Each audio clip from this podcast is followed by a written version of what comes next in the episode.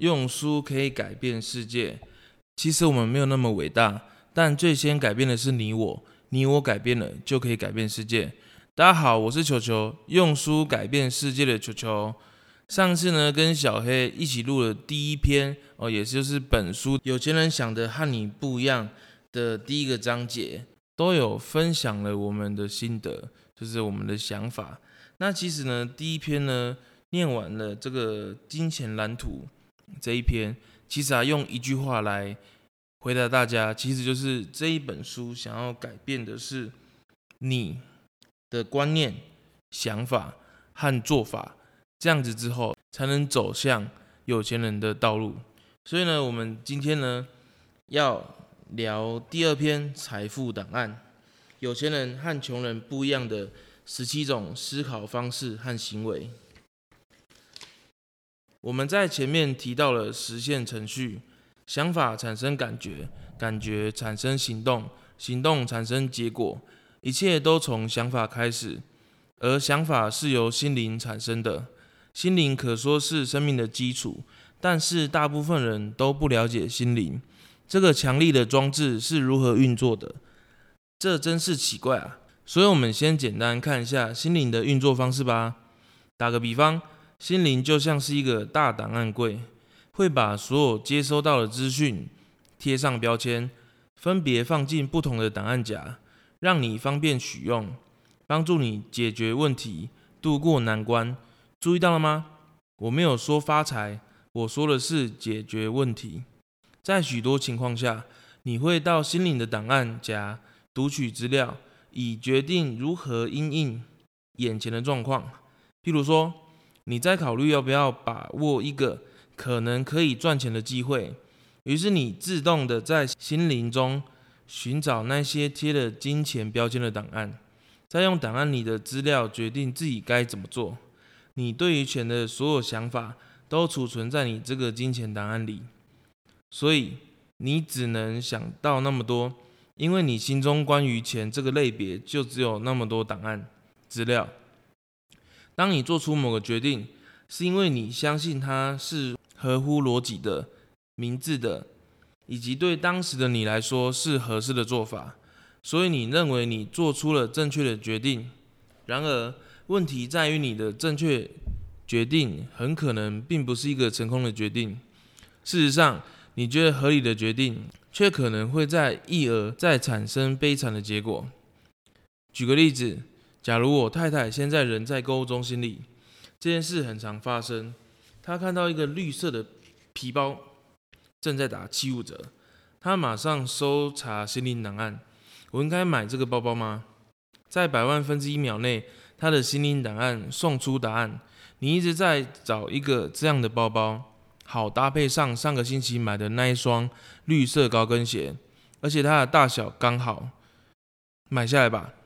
他走到结账柜台的时候，不但因为即将拥有那一双漂亮的皮包而兴奋，还忍不住沾沾自喜，是以七五折买下来的。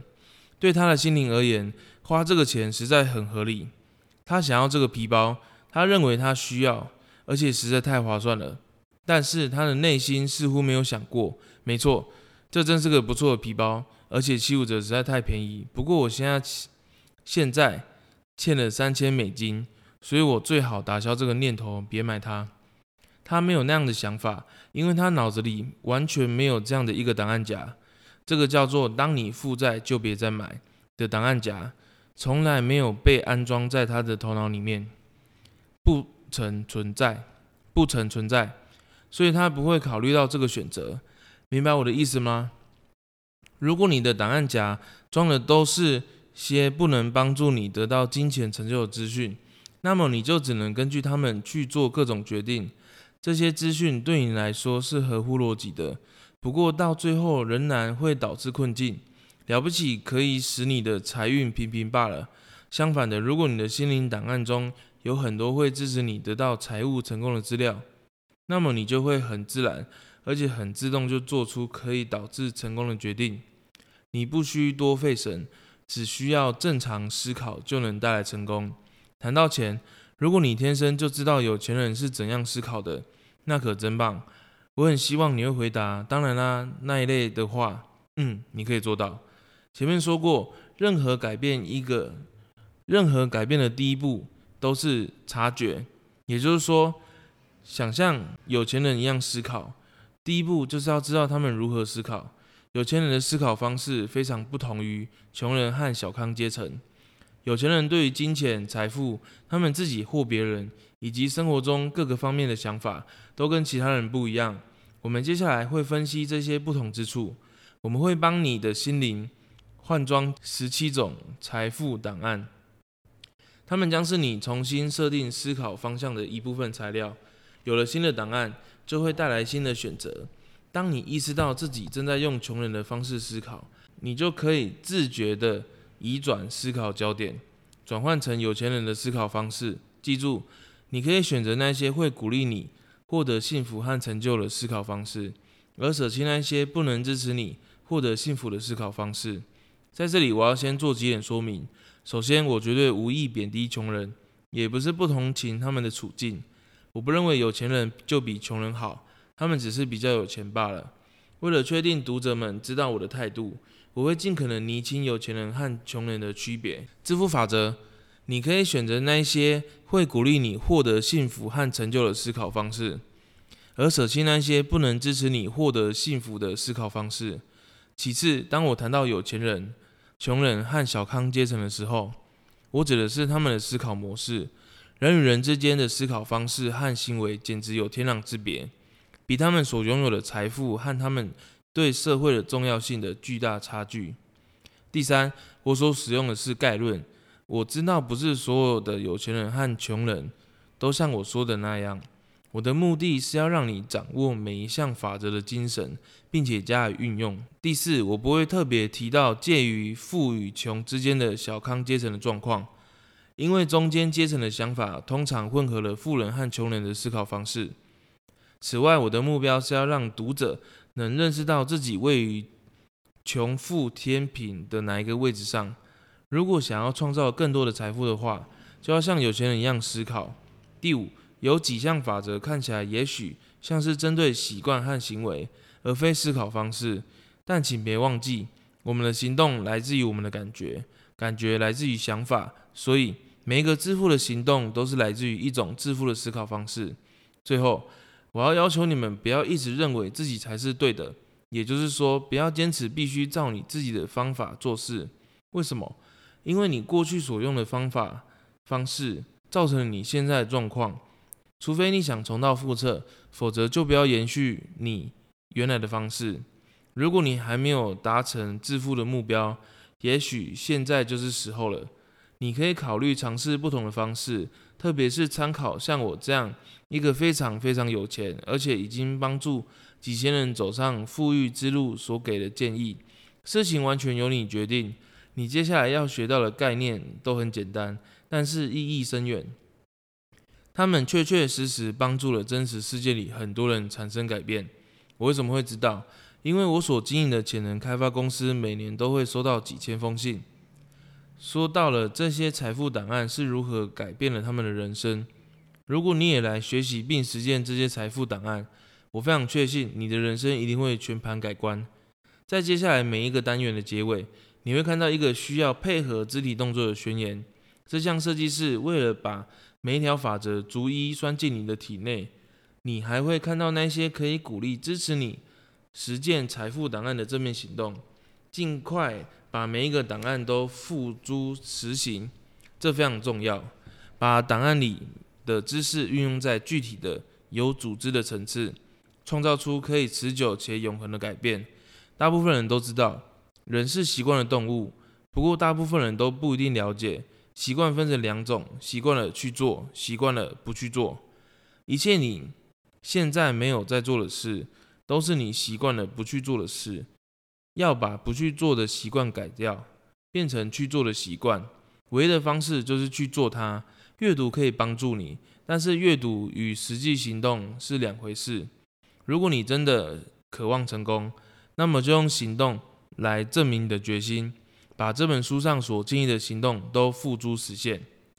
财富档案一：有些人相信我创造我的人生，穷人相信人生发生在我身上。如果你想要创造财富，就要相信你自己在掌握人生，特别是在金钱方面的方向盘，这一点非常重要。如果你不相信这一点，那么你一定是本来就认为你对于自己的生命只有很少的控制权，或者根本毫无控制权。因此，你对于自己的金钱方面能否成功，也只有很少的控制权，或根本就没有控制权。那不是有钱人的态度。你有没有发现？会花很多钱玩乐透的人，通常是穷人。他们是真的相信财富会像抽签一样，抽中了他们的名字，降临到他们身上。开奖的晚上，他们黏在电视机前面，紧张兮兮看着开出的号码，期待财富就要降临在他们身上。当然，谁都想赢得乐透，连有钱人偶尔也会玩一玩。不过，有钱人不会把收入的一半拿来买乐透。第二。中乐透并不是他们创造财富的主要策略。你必须相信，只有你能造成自己的成功，也只有你能造成你的平庸。只有你能造成自己为钱辛苦，或是前途茫茫。不管是出于自觉或不自觉的原因，你的人生状态都是你自己造成的。可是，穷人不为自己的生命中的一切负责，却选择了要扮演受害者的角色。一个受害者最主要的想法通常是“我好可怜”，所以根据意念法则，受害者们就会得到这个，他们会变得很可怜。注意，我说他们是在扮演受害者的角色，我没有说他们是受害者。我不相信有人生来就是受害者。我相信人会扮演受害者的角色，是因为他们认为这样做能给他们带来某种好处。究竟要如何辨认？某人是不是在扮演受害者的角色呢？这个人通常有三个明确的特征。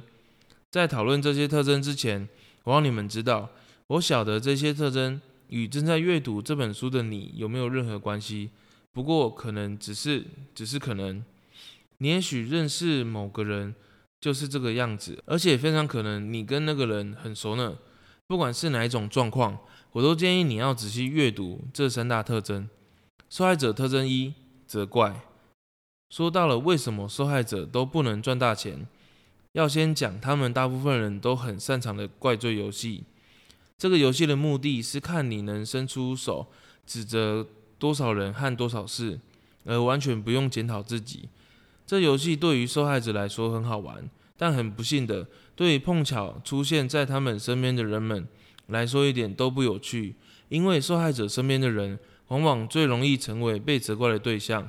受害者会责怪经济不景气，怪政府，怪股市，怪他们的股票操作员，怪他们所从事的行业，怪他们的老板、员工，怪总公司，怪他们的上线或下线，怪客户服务，怪船务部门，怪合伙人，怪配偶，怪上帝。而且，当然，他们绝对会责怪自己的爸妈。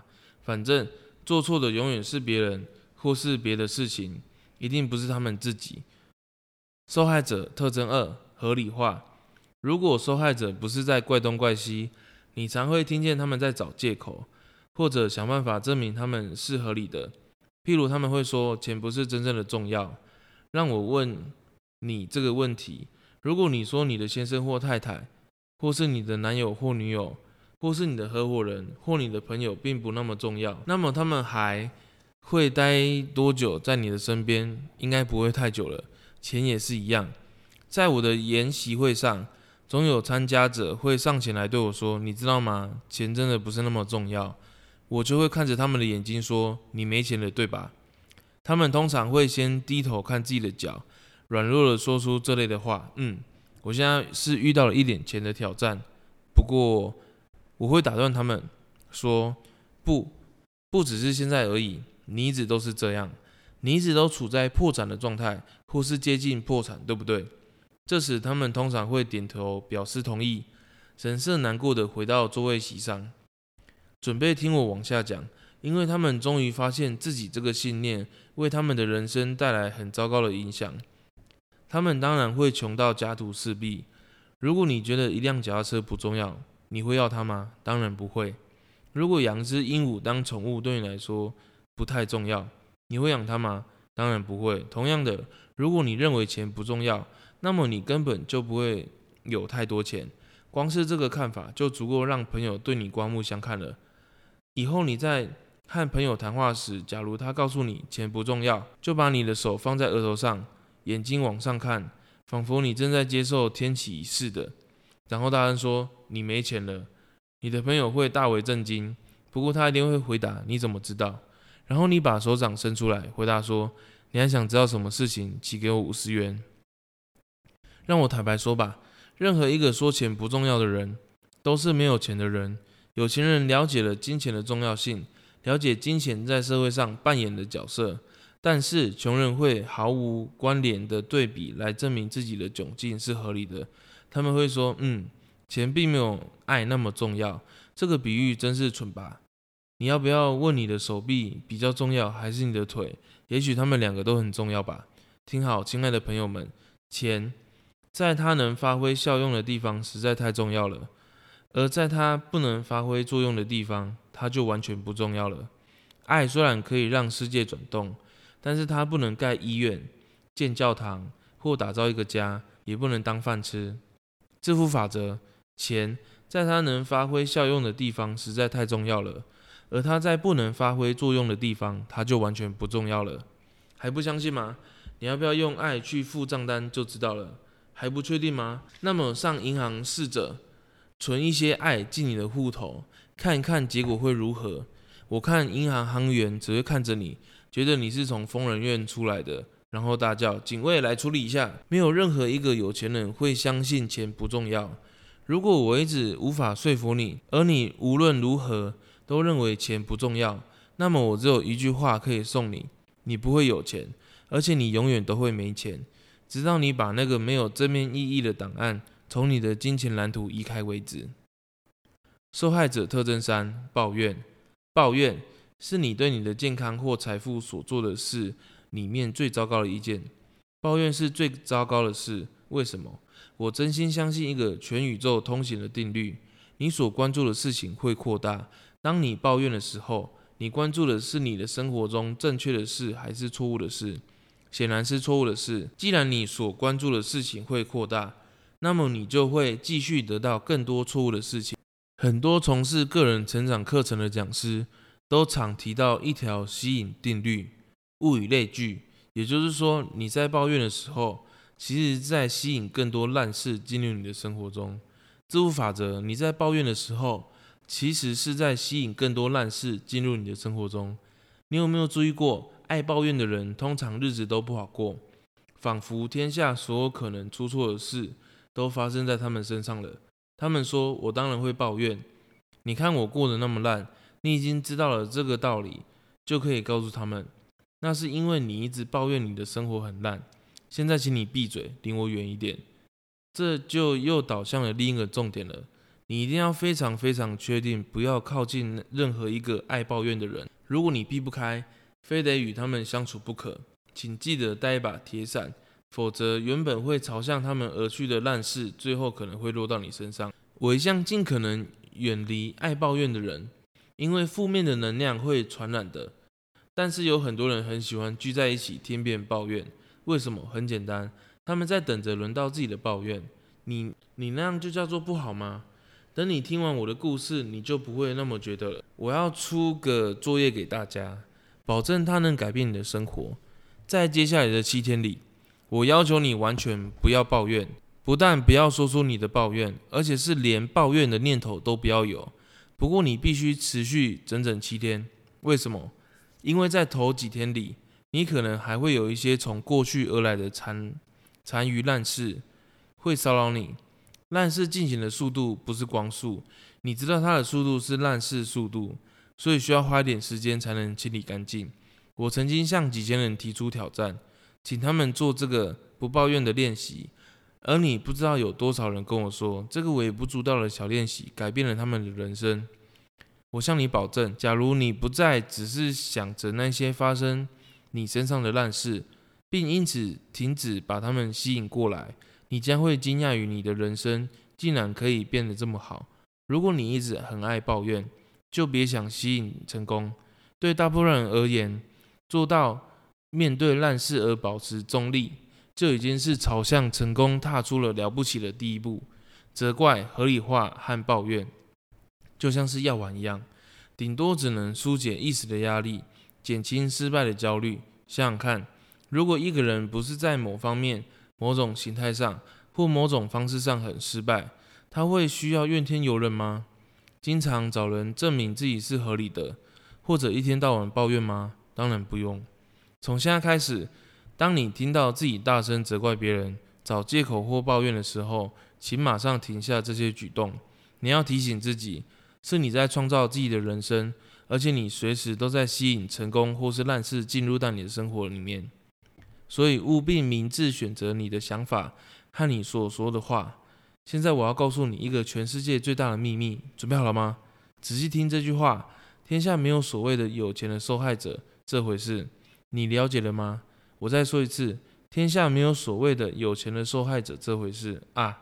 我的游艇被刮了一道，大概所有人都会说：谁管你啊？致富法则：天下没有所谓的有钱的受害者这回事。但是，当受害者有什么好处吗？当然有的。那好处就是。得到别人的注意，被别人注意很重要的事吗？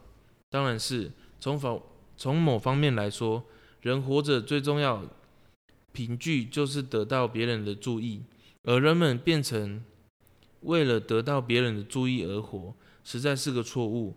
我们大概都曾经把注意解读成爱。相信我，假如你一直渴望被别人注意，你根本不可能真的觉得快乐或成功。因为如果你只想得到注意，那么你就活在别人的恩惠底下，通常会变成经常在讨好别人、祈求别人的赞同、寻求他人的注意的人，是麻烦人物，因为他们会做出愚蠢的事情来引起注意。要把注意和爱分开来看，这是非常重要的。有几个原因：第一，你会更成功；第二，你会更快乐；第三，你会在生命中找到真正的爱。大致而言，当人们把注意和爱误以为是同一回事的时候，他们并不是真正的在精神层次上爱着彼此，而是大部分从他们自己的自我出发。因此，这份感情关系事实上是关于这个人，而不是关于另一个人，也不是为了你们两人。把注意和爱分开，你会觉得自由，可以爱对方真正的自己。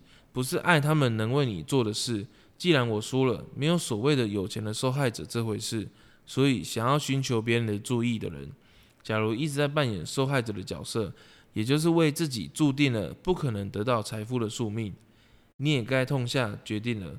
你可能当个受害者，或是变成有钱人，但是你不可能两者都是。听好了，每一次我说的是每一次。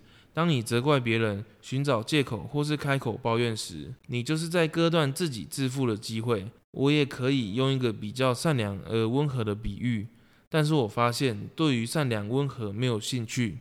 我只想帮助你看清楚，你到底一直在对自己做了什么事。以后等你变成有钱人了，我们再来谈善良和温和这回事。你现在就该找回你的力量，认识到你生命中所拥有的一切。和所没有的一切，都是你自己一手造成的。你要知道，你的财富是你创造的，你的贫穷也是你创造的。介于贫穷与富有之间的所有状态，也都是你自己创造的。提出宣言，请把手放在你的心上，说：“我创造我自己的理想等级。”现在摸着你的头说：“这是有钱人的脑袋。”好啦，第一章已经念完啦。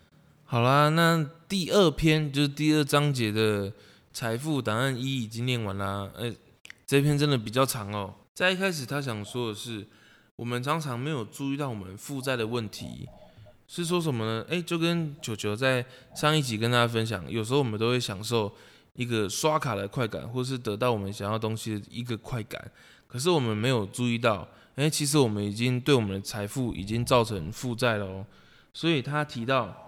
有几个档案去做选择，你要在你的脑袋里面去增添一个新的档案夹，叫做财富的档案，也就是前面所说的金钱蓝图。所以透过这十七个财富的档案，在你遇到任何事情的时候，你会在你的脑袋中去检视你所有的档案夹，然后在你的财富档案里面去寻找关于这件事所对应的档案，而让你在每件事情的时候，你会慢慢的、慢慢的、慢慢的靠近有钱人那一边。所以他要提到，大部分人不一定了解习惯分成两种：习惯了去做，以及习惯了不去做。去做了，你改变了，你就靠近了有钱人那一步。所以，财富档案一：有钱人相信我创造我的人生，穷人相信。人生发生在我的身上。其实啊，有句话说的很好：今天的你是五年前的你决定的，五年后的你是你今天的你造成的。对啊，这这句话什么意思呢？其实我们所做的任何改变跟努力，其实是为我们未来在做事情。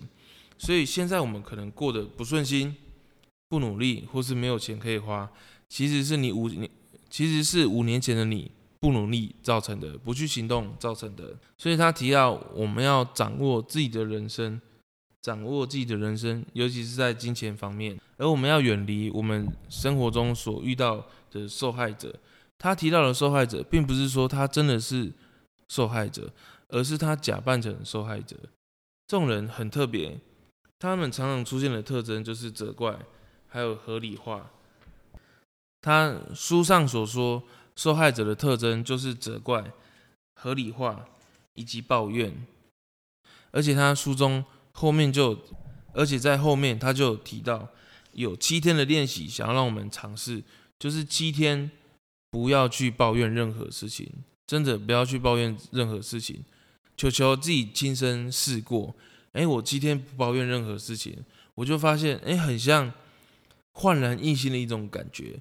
你每天出去的感觉跟感受都是都是感觉心情很愉悦的，对，而且你是很开心的，你不会被所有的凡事杂事所干扰，你那一天感觉就很有活力，而且你可以做到很多的事情，你有很多时间去运作，你不会被别人所干扰。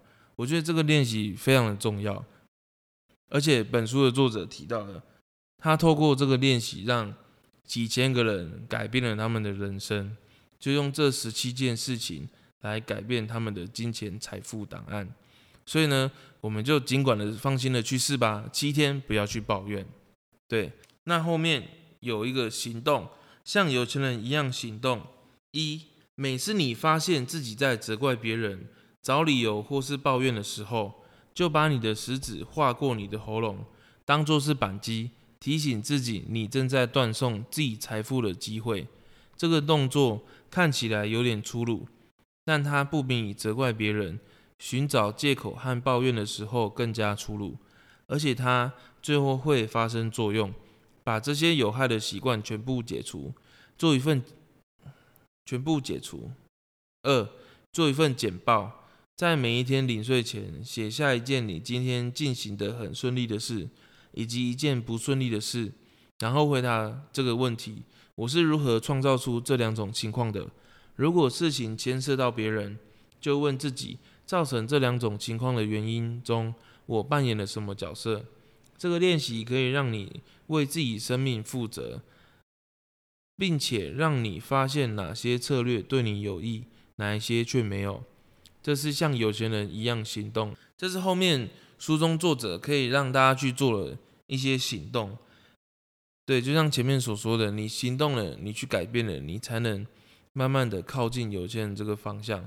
好啦，那是今天球球跟大家分享有钱人和你不一样。本篇章节结束啦，那记得有什么想要说的话，记得留言在下面哦。那你记得追踪我们的 IG。那今天到这里啦，拜拜。